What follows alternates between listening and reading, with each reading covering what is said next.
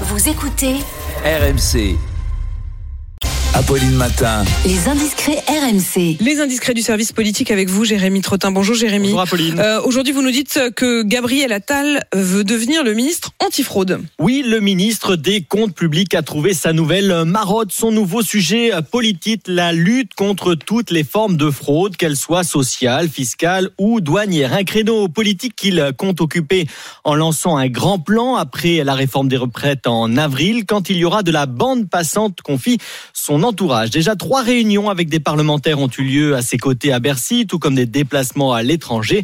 Gabriel Attal veut s'inspirer des États-Unis où il s'est rendu récemment. Il sera également à Bruxelles la semaine prochaine pour faire du lobbying auprès des instances européennes. Et selon vos informations, Bercy a déjà un certain nombre d'idées en tête. Oui, Gabriel Attal veut notamment donner de larges pouvoirs aux enquêteurs du service judiciaire des finances pour lutter contre la superbe fraude fiscale des particuliers mais aussi des entreprises comme aux États-Unis.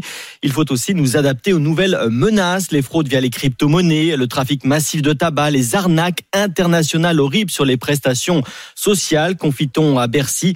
Des députés qui ont participé aux réunions de travail évoquent également le renforcement de la lutte contre la fraude à la TVA, 25 milliards d'euros par an, la création d'un label pour les entreprises vertueuses ou moins populaires, des amendes symboliques pour les patients qui n'honorent pas leur rendez-vous chez le médecin. Les indiscrets du service politique avec Jérémy Trottin, chef du service politique d'RMC.